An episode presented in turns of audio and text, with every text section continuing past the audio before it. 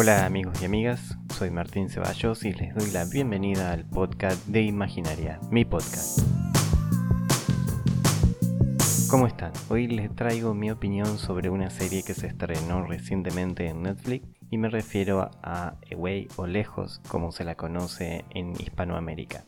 ¿De qué trata la serie? La premisa es bastante simple, se refiere a cinco astronautas que se embarcan en una misión espectacular como es llegar a Marte. En cada capítulo nos cuentan un poco sobre su entrenamiento, sobre sus relaciones personales y también profesionales, y como todo esto es atravesado por el hecho que la misión tiene una duración de tres años en total.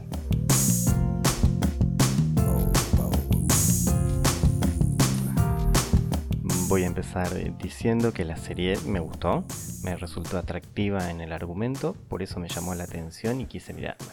También tiene mucha carga emocional en todo momento. Siempre está presente ese sentimiento de abandono, desapego que tienen estos astronautas con el fin de lograr sus objetivos. En este caso es uno solo, pero con mucho significado porque es nada más y nada menos que llegar y colonizar el planeta rojo. Los astronautas son de diferentes nacionalidades. Hay un ruso, un inglés, un indio, un astronauta china y por supuesto la comandante que es norteamericana. Y que aparte de ser mujer es de una edad menor que por ejemplo el tripulante ruso. ¿Por qué recalco el hecho que es mujer y con menos experiencia?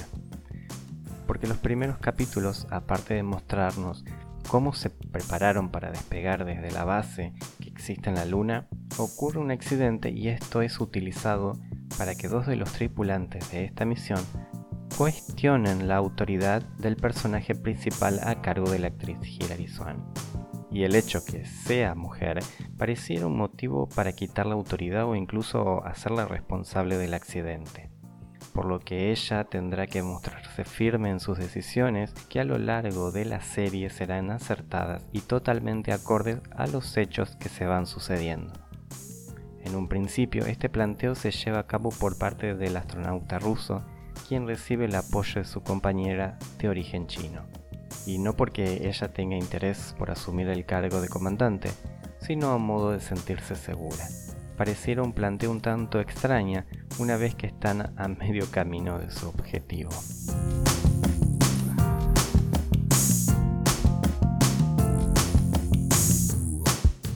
Esta situación genera un malestar eh, mayor que es la falta de confianza entre unos y otros, pareciera que no son conscientes que la única manera de alcanzar el éxito es cooperando entre todos.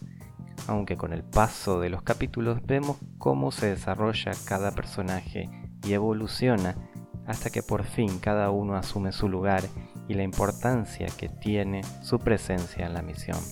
Esto no ocurre de la noche a la mañana, obviamente, sino que es resultado de todo lo que tienen que atravesar. La serie nos muestra en pocos capítulos un lapso de muchos meses antes del arribo al planeta merciano, y en todo este trayecto los cinco deberán evitar, por ejemplo, contraer una enfermedad sumamente contagiosa que uno de ellos manifieste y pone en riesgo no solo a sus compañeros, sino a la misión, debido a lo mortal que es si no se cura a tiempo. También tenemos una falla en el despliegue de los paneles solares que desemboca en una caminata espacial entre dos de los compañeros que en ese momento no tienen la mejor de las relaciones.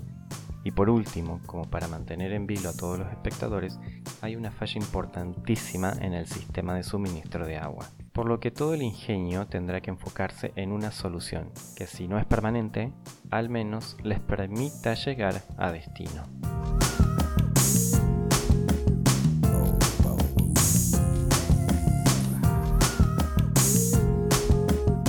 Bien es una serie de ciencia ficción, el fuerte de la trama está en las relaciones interpersonales.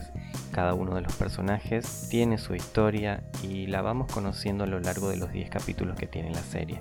Cada historia está cruzada por los sacrificios que tuvieron que hacer para llegar a donde están. Ninguno deseaba darse por vencido para convertirse en uno de, las primeras personas en caminar por Marte. Y esto repercute en sus decisiones respecto a la familia Si bien se desarrolla con mayor fuerza la relación entre la hija adolescente y el esposo de quien es la comandante, también vemos lo que le implicó sumarse a la misión al astronauta de origen ruso, distanciado de su hija con la que mantiene contacto gracias a sus nietos, o por qué es tan importante para el astronauta inglés alcanzar el espacio. Este personaje es de África pero fue adoptado de pequeño cuando sus padres fallecieron. Otro de los hilos dramáticos es la relación sentimental del astronauta de origen chino y cómo esto afecta su trabajo, ya que una vez descubiertos estos sentimientos, no son aprobados por su país que actúa de una manera coercitiva para con ella.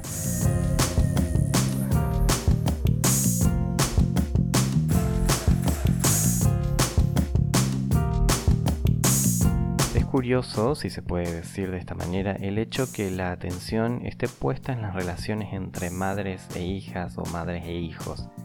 En la serie los personajes masculinos ninguno tiene hijos, o si los tiene, como el caso del astronauta ruso, ya son grandes y no les deben nada. No hay ningún tipo de reclamo.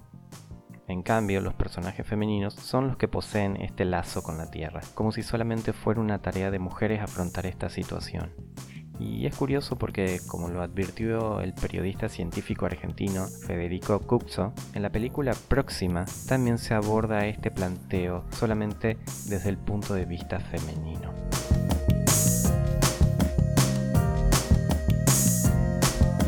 No sé si es algo malo o bueno, pero es algo que en verdad llama la atención. Y de alguna manera esto me da pie para hablar de algunas cosas convenientes que por ahí llaman un poco la atención o resultan un tanto obvias como se ve en una producción norteamericana. La producción, los efectos y la historia en sí están muy bien ejecutados, son cosas que me gustaron. Pero también vemos, por ejemplo, que la misión está liderada por Norteamérica. Incluso todo el control se hace únicamente desde la NASA. Esto lo plantean en la serie, un reportero lo manifiesta y lo arreglaron diciendo que Estados Unidos financia la mayor parte del proyecto. Es casi gracioso, ¿no? Sobre todo si tenemos en cuenta que China es una potencia a nivel tecnológico y cada 2x3 envía satélites al espacio. También es como muy obvio una de las escenas finales, no voy a decir cuál exactamente. Si no la vieron, la van a tener que ver para darse cuenta a qué me refiero.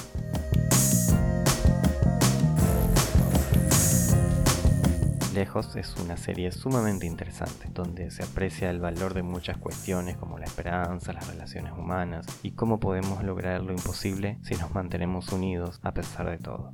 Al principio puede parecer un poco lenta, pero no se den por vencidos tan pronto y arriesguen, porque el viaje vale la pena. Hasta aquí llegamos por hoy. Si tienen algún comentario o una sugerencia, bienvenido sea pueden escuchar este podcast en su emisora favorita y si lo desean buscarme en Instagram para más información y novedades. Espero encontrarlos de nuevo en otra emisión de Imaginaria como todos los viernes. Hasta pronto.